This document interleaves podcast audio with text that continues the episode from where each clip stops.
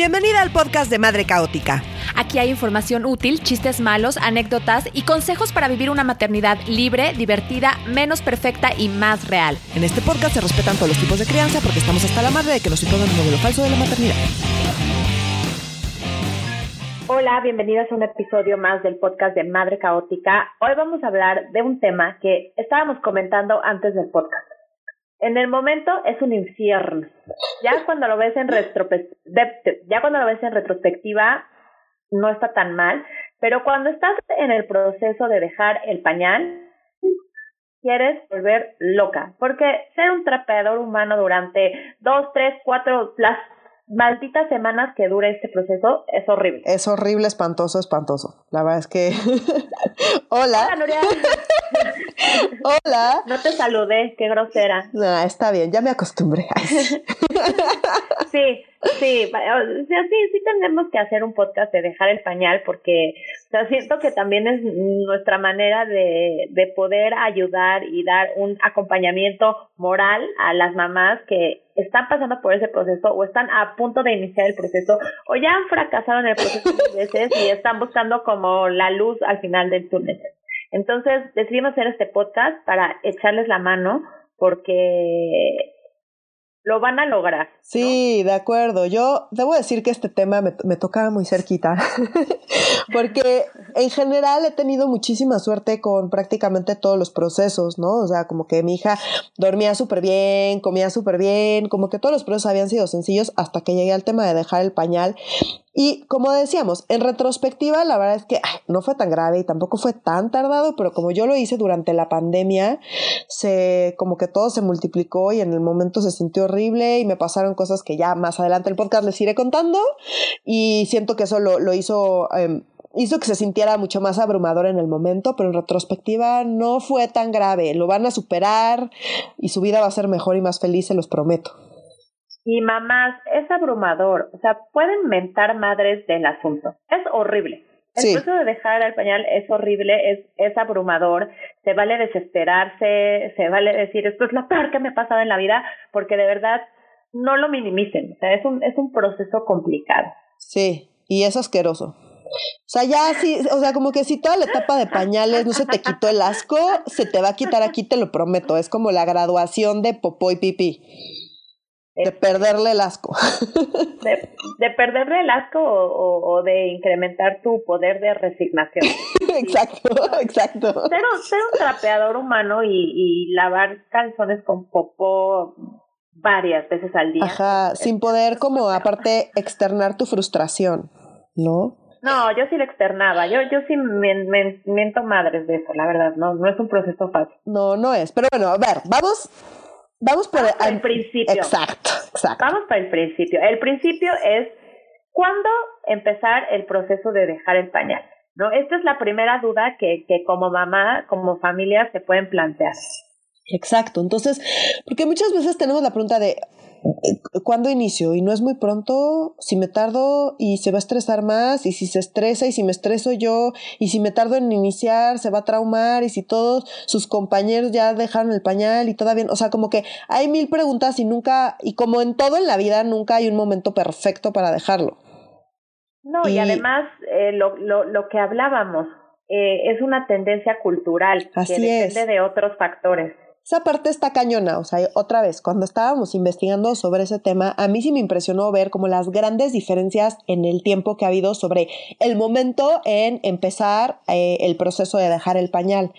Entonces, eh, resulta que antes, sea, de hecho, cuando nosotras éramos chiquitas y antes de nosotras, eh, se dejaba el pañal, o sea, las niñas y los niños dejaban el pañal muchísimo antes, desde súper, súper, súper chiquitos. Entonces supone que antes de 1990, solo 25% de las niñas y los niños no habían dejado el pañal para los tres años. O sea, como la gran mayoría de los niños dejaban el pañal antes de los tres años, de hecho alrededor de los dos. O sea, lo más común era que prácticamente todos alrededor de los dos ya habían dejado el pañal.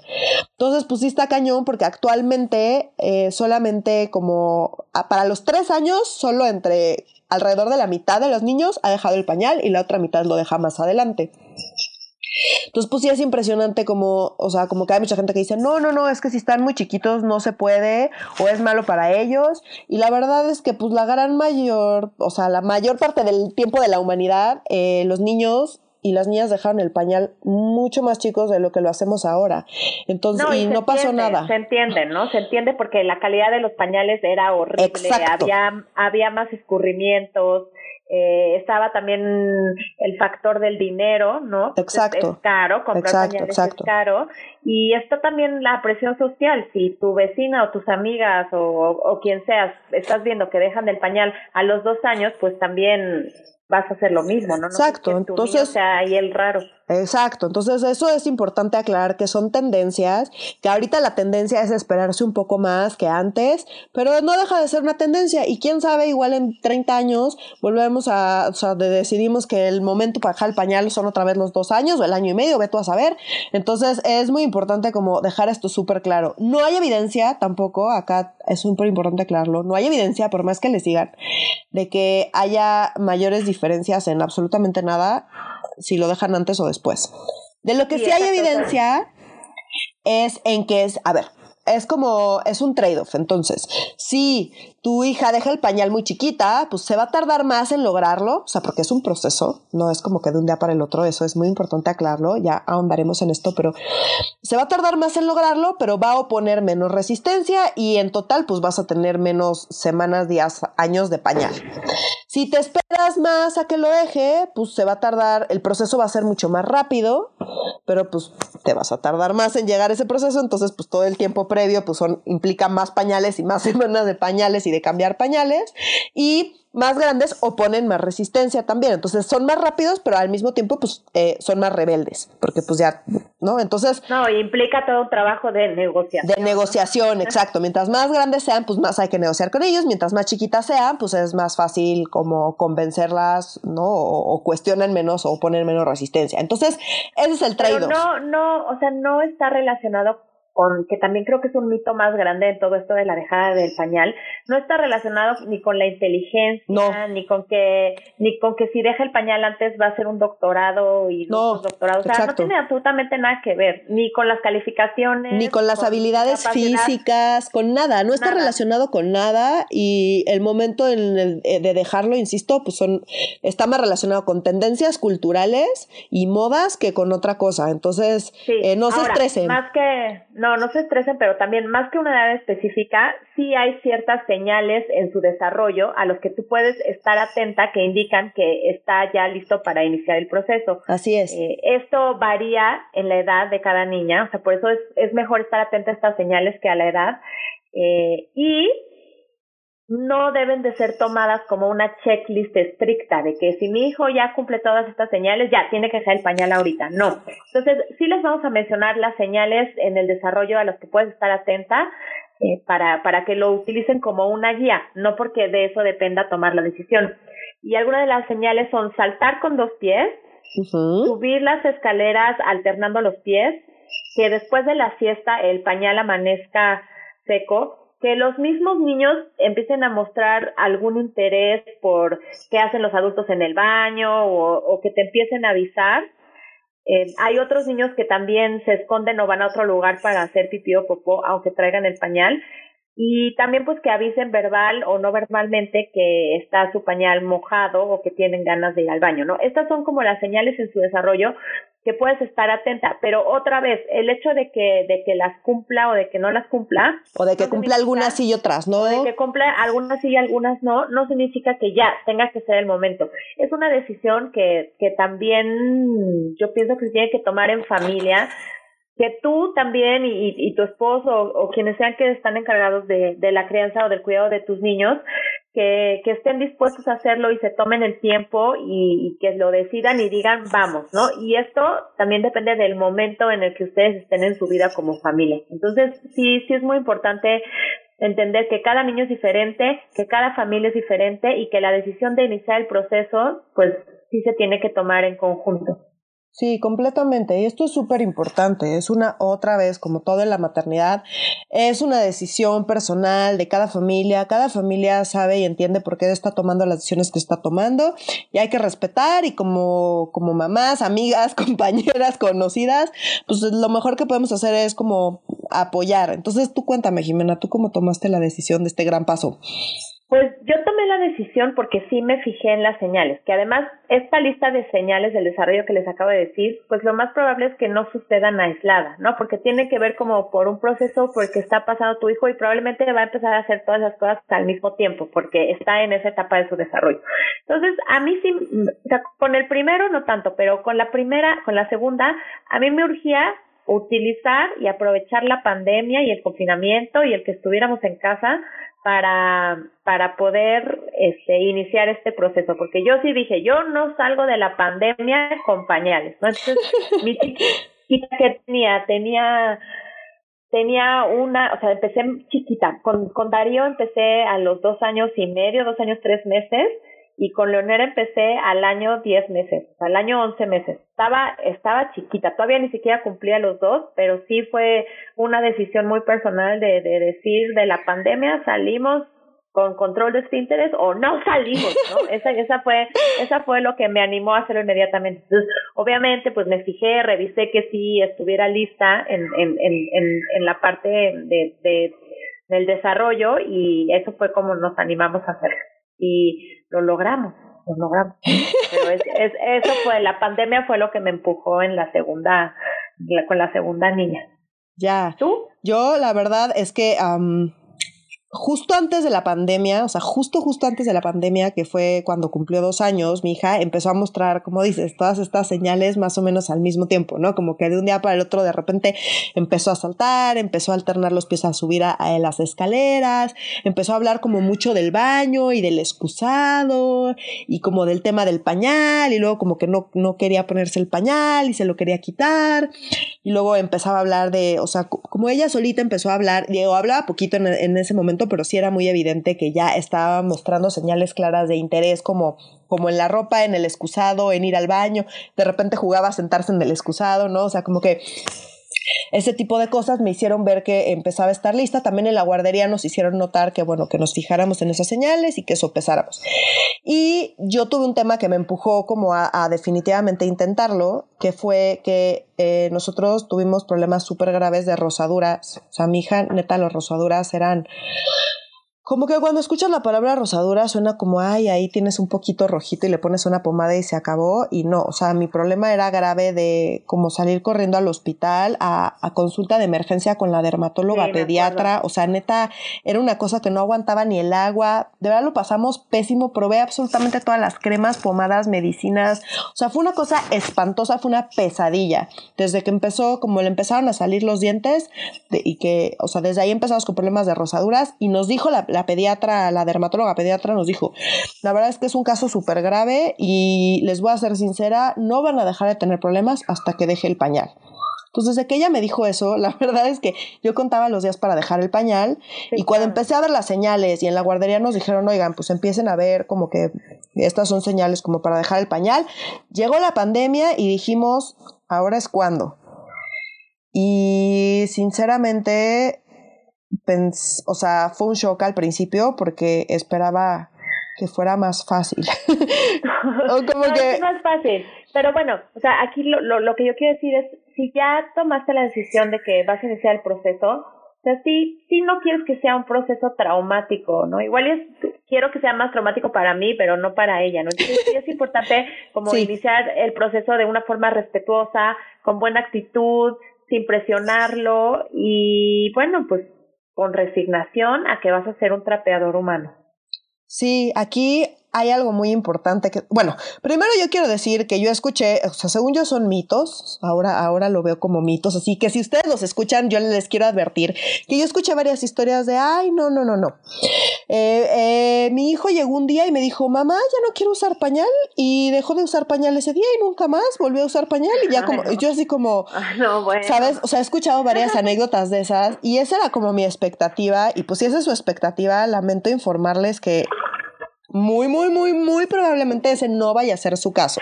Entonces, antes de empezar a hablar como de, de, de ya cómo lograr este proceso, quiero darles alguna referencia sobre el tiempo que toma el ya poder decir que estás del otro lado. Entonces, si el proceso inicia entre el año y medio y los dos años, eh, es muy probable que les tome alrededor de un año el proceso entero. O sea, de que, de, que dejan el pañal a que ya dejan de tener accidentes, toma, puede tomar hasta un año si inician como chiquitos, ¿no? Entre, te digo, año y medio dos años. De los dos a los tres años toma entre siete y diez meses en promedio.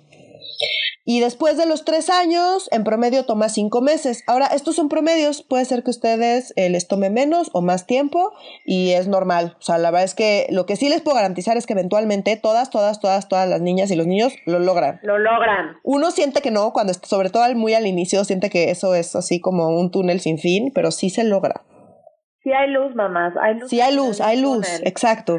Yo me acuerdo Detrás que... de lavar todo eso, hay una Exacto. Yo me acuerdo que cuando empezamos el proceso en plena, en plena pandemia, me acuerdo que subí una, una story al día, creo que era el día 2 o, o el, algo así. Y pues así como en la desesperación, ¿no? Subí una story de como día 2, Matilde deja el pañal día 2, vamos mal, ¿no? Y la verdad es que recibí de todo, recibí como mensajes de apoyo moral, que agradecí mucho. Exacto, que me decían, se siente horrible, pero sí lo van a lograr y vas a ver que es una maravilla, ¿sabes? Como que agradezco mucho, mucho a todas las mamás que me escribieron con- en ese sentido. Pero también como que recibí mensajes que la verdad en ese momento abrumador, eh, debo decir que no, como que no, no fueron tan bien recibidos. Em, ¿no? Y es como cuando justo te hacen dudar de tu decisión. O sea, como que tú sabes por qué tomas la decisión que estás tomando, como que yo me puse a estudiar, como que tomamos la decisión en conjunto, mi esposo y yo, y dijimos, bueno, pues tenemos el problema gravísimo de las rosaduras, ya está mostrando las señales, ya tenemos como todo este plan, hicimos todo un plan para empezar con el proceso. Obviamente día dos, íbamos mal, los accidentes son importantes, eso es importante aclararlo, como que ellas necesitan mojarse para que en su cerebro conectar como la sensación de querer hacer pipí y que salga el pipí. Suena muy tonto porque nosotros ya lo hacemos como de manera natural, pero pues si tú tienes un pañal y no tienes que pensar en, en que tienes que identificar la sensación de querer hacer pipí, pues solo te dan ganas de hacer pipí y haces pipí. Entonces, el proceso de identificar que tienes ganas de hacer pipí, aguantarte, ir al baño y hacer pipí en el baño, no es tan trivial. Entonces es importante que tengan accidentes para que empiecen a identificar la sensación de querer hacer pipí con el hacer pipí. Entonces esa parte es importante y hay que tener paciencia y hay que tomarlo como parte del proceso. Se van a hacer pipí en el sillón, eso va a suceder. y pues, y no se trata de regañarlas porque es un proceso y no las vas a regañar por estar pasando por un proceso natural. Entonces, con mucha paciencia y mucho amor, Pero a ver, limpiar el sillón. este, ya, ya decidiste que es Sí. momento de iniciar el proceso. Pero Sí. ahora, o sea, yo quisiera tocar el tema de cuál es el mejor método para dejar el pañal. El mejor método es el que te funciona. Eso hay, que bueno, empezar se por ahí. puede, se puede dividir. Pero exacto. grandes rasgos se puede dividir en dos. Exacto, podemos acá dividirlo en dos métodos. Aquí también es importante decir que como que eh, las corrientes modernas eh, se inclinan más por el método que, eh, que sean las propias niñas y niños los que guíen el proceso, ¿no? Eh, esta es una manera de hacerlo, sin duda, y normalmente sucede justo después de los tres años o alrededor de los tres años. Sí, es como el método que es guiado por los niños. Generalmente los, los niños son más grandes. Exacto, que pues ya hablan y argumentan y ya como que tienen como esta noción mucho más clara. Entonces, bueno, eso tiende a ser como eh, preferido en general por como las corrientes actuales, eh, pero, pero sí es muy importante que sepan que no es la única manera de hacerlo, ni, es- ni hay una manera correcta, ni es la manera correcta. La otra manera, que fue la que yo hice y que Y yo, y tú también, es la de guiada por los padres. Entonces, pues cuando empiezas a ver estas señales, ¿qué haces? Pues tomas la decisión, te comprometes con la decisión, quitas el pañal y pues llevas a tu hija constantemente al baño para que aprenda cómo es el proceso. Entonces, eh, en términos generales, como al cabo de unos días, alrededor de siete, eh, ya está básicamente entrenada. Ahora, esto no la, o sea, no evita accidentes. Entonces van a seguir teniendo accidentes por varias semanas, meses. Entonces hay que también como que ajustar las expectativas. Si ustedes han escuchado las historias de me dijo mamá ya no quiero pañal y nunca más volví a usar pañal y nunca tuve que limpiar ningún pipi, ningún popo en ningún lado. Yo no sé a quién le ha pasado eso, pero no fue mi caso y no es el caso de la mayoría. no, fue, no fue tampoco mi caso, pero o sea, aquí el, el, la idea detrás del método guiado por los padres es que tú la vas a llevar al baño eh, cada cierto eh, tiempo cada cierto tiempo y, ella poco a poco va a reconocer como las ganas de hacer pipí con ir al baño. Y esto pues se logra mediante la repetición, ¿no? Sí. Yo aquí tengo que decir que por dos días enteros mi hija no hizo pipí ni popó ni una sola vez en la basílica. Ni una sola ¿Ves? bien, Nuria, vamos, muy bien. Entonces, claro, yo soy mi historia así como de, güey, ¿qué es esto? O sea, aparte yo, según nosotros nos preparamos, hicimos un ritual, ¿no? Y Matilde le dijo adiós a los pañales, o sea, fue como que todo un ritual muy bonito. Tenía ella sus calzones muy bonitos que compramos en Amazon. Yo compré 12 calzones y al día 2 ya había, o sea, estaba manejando dos lavadoras al día. Y tuve que salir en plena pandemia, ya sabes, al Woolworth a comprar calzones baratos y compré así paquetes y paquetes de calzones baratos y la verdad fue muy bueno. El punto es que terminé con, creo que eran... No sabías en lo que te metías. No, no tenía idea. Terminé como casi con 30 calzones. O sea, necesité 30 calzones. Yo pensé que 12 iban a ser suficientes y no, 12 no fueron suficientes. Entonces también como para que ajusten sus expectativas de neta, yo pasé dos días y no hizo pipí ni popó ni una sola vez en la basinica. O sea, yo dije, ¿qué, qué, es esto? ¿Qué es esto? Y me decían, hay que verla cada 20 minutos. Y yo, no, cada 20 minutos es una exageración. Y debo decir que terminé haciéndolo cada 20 minutos y fue lo único que me funcionó. Es una locura, fue una locura, fue agotador, pero, pero lo logramos, lo logramos. Después del tercer día, que ya por fin logré lo, que hiciera pipí en la basílica, como que entendió más o menos cómo era la dinámica y ya de ahí empezó todo. Después del tercer día empezó todo a ser más fácil. Pero fueron dos días de... Creo que es muy importante lo, lo que está diciendo. Uno, de ajustar las expectativas, pero otro, de entrar con una actitud muy positiva. Sí. O sea, si no entras con una actitud positiva, todo va a ser peor. Entonces, hay que hacerlo así. De acuerdo, de acuerdo. Entonces. Y también, y también respetando el proceso de cada niña, ¿no? Aunque, aunque escojas el método como tú y como yo, que es el método guiado por los padres, pues también hay que respetar que es un proceso. Y no, no, es un proceso de ella, no, no es un proceso tuyo. Así Entonces, Tienes, tienes que respetarlo, es ser, ser empática y, y observar mucho. A mí me sirvió mucho observar eh, para, para, para poder entender que, que aunque yo lo estuviera guiando, es un proceso y era suyo, no mío. Exacto. Y aquí es súper importante porque deben saber, mamás, que es súper frustrante. Se van a frustrar ustedes. Pero el que ustedes estén frustrados, porque es frustrante, es como de, ¿por qué? ¿Por qué no, por qué no puedes hacer pipí en la basílica? ¿Por qué tienes que hacer pipí en el sillón? ¿Sabes? O sea, como, y, y, y es frustrante en el sentido en que sabes que no te puedes enojar, que no la puedes regañar, que ella está viviendo su proceso, que es un proceso muy importante para ella. Y esa parte se vuelve muy frustrante y pues ya, ya mi esposo y yo llorábamos juntos, o sea, era como de, esto está muy cabrón, pero vamos a seguir adelante. Entonces como que es importante entender eso, que una cosa es tu frustración y otra cosa es su proceso. Y es muy importante como intentar separarlo y no pasarle tus frustraciones a tu hija, porque son cosas distintas. Sí, porque a ti te frustra muchísimo que sea la octava vez que se hace pipí en los calzones y, y, y pues para ella no. Exacto, entonces no tiene ella, o sea, no tienes tú por qué transmitirle esa frustración que es tuya porque tú no quieres volver a limpiar el maldito sillón. Pero eso no es culpa de ella y, y tenemos que como separar eso y sí ser muy cuidadosas en no regañarlas, en acompañarlas todo el tiempo, en estar ahí para ellas y respirarle, respirarle es, el mejor consejo que les puedo dar y va a pasar, va a pasar y, y su vida va a mejorar, pero, pero va a empeorar considerablemente unos días. Bueno, pero acá Nuria y yo, ya, ya para cerrar el tema de de dejar el pañal, les preparamos como una lista de tips, ¿no? Les preparamos una lista de tips para, para todas las mamás que decidieron utilizar el método guiado por los padres. Y bueno, antes de dar nuestra super lista de consejos para dejar el pañal, sí quiero decirles que todos estos consejos están basados en la experiencia, o sea, nuestra experiencia. Entonces, no hay evidencia científica de que eso va a hacer que sea menos desastroso o que lo logren más rápido, pero es lo que a nosotras nos funcionó y que con mucho gusto se las compartimos. De acuerdo, estoy de acuerdo. Entonces, a ver, bueno, yo empecé y quiero decir que a mí me funcionó eh, el ritual para dejar el pañal, entonces como que nosotros lo platicábamos mucho y era como ya, eh, el comentar que ya era niña grande ayudó mucho, entonces decía, sí, ya soy niña grande. ¿cuál fue, ¿Cuál fue su ritual?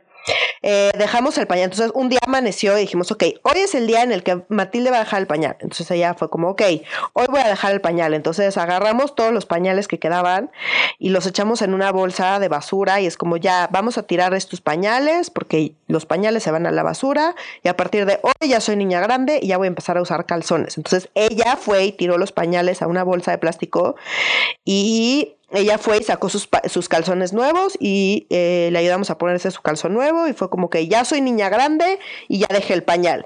Y en este sentido es importante aclarar que nosotros eh, tomamos la decisión de dejar el pañal en el día y en la noche al mismo tiempo.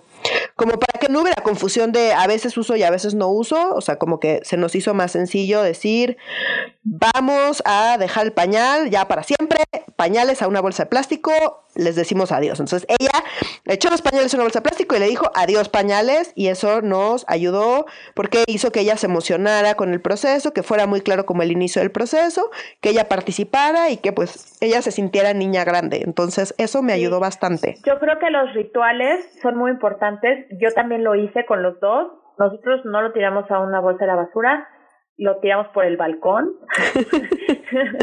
Después lo recogí, pero fue como el, el, acto de tirarlo por el balcón y también creo que fue muy importante ir a comprar y a que ellos escogieran sus propios calzones. Y eso sí, mamás, en serio, si ya tomaron la decisión de iniciar el proceso, sean firmes. O sea, aunque crean que todo está horrible, tienen que ser firmes y tienen que ser congruentes y constantes con su decisión. Entonces, aunque quieran tirar la toalla a la semana y decir, no, mejor espero, no. Va a ser mucho más fácil si son con, muy constantes y muy congruentes con la decisión que tomaron. De acuerdo, y acá es donde quiero como regresar a mi anécdota que en mi historia esa recibí como un par de mensajes que decían, bueno, es que igual y no está lista, igual y te conviene esperar, es que yo lo intenté y no me funcionó y no sé qué sabes, o sea, como que eh, recibí algunos mensajes así y debo decir que, que me afectaron un montón, o sea, como que sí me hicieron dudar de mi decisión y sobre todo porque pues era un día muy caótico donde, les digo que pues no, no, no, no tuvimos nada de éxito y al día siguiente que ya empezó a mejorar mucho la cosa al tercer día que ella empezó a agarrarle la onda, como que me arrepentí, ¿sabes? Y me dio coraje conmigo misma de, no, porque estoy dudando de, de, de, mí y de mi esposo y de la decisión que tomamos en conjunto, como que no, no, no debemos dudar de las decisiones que tomamos. Entonces, eh, pues ese es como un consejo súper importante de si ya tomaron la decisión, confíen en ustedes, confíen en su decisión y como que no, no permitan que los comentarios de alguien más las hagan dudar. Y si son mamás como queriendo ayudar a otra mamá, pues eviten como hacerlas dudar y creo que es mucho, la verdad, mucho más positivo como solo echarles porras, y no, no, no andar ahí, eh, pues no sé, con consejos no solicitados, luego son contraproducentes. Sí, de acuerdo. Y bueno, ya más o menos hablaste un poquito al principio de, de los consejos, pero va a haber mamás que dicen, bueno, yo se lo quito de día, pero para las noches, en la noche, para las fiestas, sí le pongo un, un pañal entrenador. Y aquí, o sea, mi consejo sería, no lo hagan, porque también a ellos los confunde el, bueno, en la noche sí me lo ponen, pero luego me lo quitan, entonces en la noche sí puedo hacer pipí. O sea, creo que es muy confuso para ellos y a mí me funcionó, ni modo, o sea, pónganle un colchón protector a la cama o utilicen de las falditas esas, pero dejen el pañal de noche y de día al mismo tiempo. Y si ya se lo quitaron, ya desaparezcan todos los pañales que hay en su casa y ni para la siesta. Exacto, yo, yo debo decir que hice lo mismo y me fue bien. Ahora acá te, tengo que decir, para ajustar expectativas, que me pasó algo raro porque al principio en la noche eh, teníamos pocos accidentes y en el día era un desastre y ya después fue al revés y la verdad es que ahorita pues sí, o sea, sí tenemos accidentes en la noche de repente, pero ya nos acostumbramos y la verdad es que tampoco es nada grave y todos los accidentes son de pipí, sobre todo cuando hace frío y demás o duerme de más, eh, solemos, solemos tener accidentes. Un tip en ese sentido es que los despierten a medianoche y las lleven a hacer pipí. Eso ayuda mucho para, para que aguanten toda la noche, porque pues duermen muchas horas y es difícil que aguanten. Yo también. eso yo lo haciendo con, con mi chiquita que tiene dos años y medio y yo no lo hago a las 12 de la noche, pero los acuesto y todo, y antes de que yo me vaya a dormir, como a las once, once y media, antes de que me vaya a dormir, la levanto, la llevo al baño y ya me aseguro que no voy a tener accidentes en la noche. Pasa, pero es una manera como que funciona. Sí, yo, nosotros acá hacemos lo mismo y también, eh, también funciona. Insisto, de repente hay accidentes y en este sentido es importante aclarar que hasta los cinco años es común que siga habiendo accidentes en la noche. Cada vez son menos y demás, pero es común que siga habiendo. De pipí. Eh, otro, otro consejo que podemos darles es que obviamente a veces no es posible, pero dentro de lo posible, durante el proceso de dejar el pañal, pues traten de pasar el mayor tiempo posible en casa. Eso va a reducir el estrés muchísimo y va a ayudar a que, a que, a que sea más fácil. Entonces, sí les recomendamos que si pueden, pasen mucho tiempo en casa y si pueden, déjenlos como Winnie Pooh. O sea, déjenlo sin, sin ropa interior durante este proceso y eso también en mi caso me ayudó muchísimo. Pues les digo que yo me vi obligada porque me quedé sin calzones. Así es que pues la ah. tuve que dejar así porque se mojaron todos los calzones. Otro consejo es que tengan cuidado con las recompensas. Es como se van a ver tentadas, van a estar ahí, lo van a ver, lo, van a vivir, lo van a experimentar. Y es que con tal de que se sienten en el excusado, estamos dispuestas a todo. Y hay muchas mamás que aplican el tema de, pues si te sientas, te doy un dulce, ¿no? Eh, y este tipo de cosas. Entonces, em, hay que tener cuidado. No sé, en mi caso, eh, nos causaba conflicto como poner la comida y o los dulces como, como una recompensa, o sea, porque como que nos daba miedo que generara como una relación extraña con la comida, pero sé que hay muchas mamás que lo han hecho, no pasa nada y, y les va bien, solo yo, eh, yo sí lo evité, a mí como que ese tema no nos latió mucho. ¿Tú qué hiciste con eso?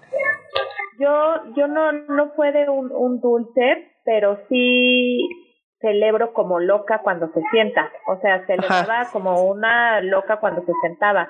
Yo, yo a mí lo que me preocupó de utilizar como premios físicos de comida o de, o de regalitos o de cualquier otra cosa, porque no que, o sea, no quería como crear adicción a los premios y que esperaran que cada vez que hicieran pipí les dieras algo y que no hacían berrinche o algo así. Entonces, es, por eso yo no hice esta parte de las recompensas, que sé que muchas mamás lo hacen y les funciona y está bien, pero yo quise como evitar esta parte. Lo que sí hacía era tener una reacción exageradamente positiva cuando se sentaba y hacía pipí. Y entonces brincaba y echaba porras y felicitaba y agarraba besos. Entonces sí, sí daba como este tipo de, de recompensa y, y me ponía yo bien loca con fanfarres. Pero yo también evité los premios físicos.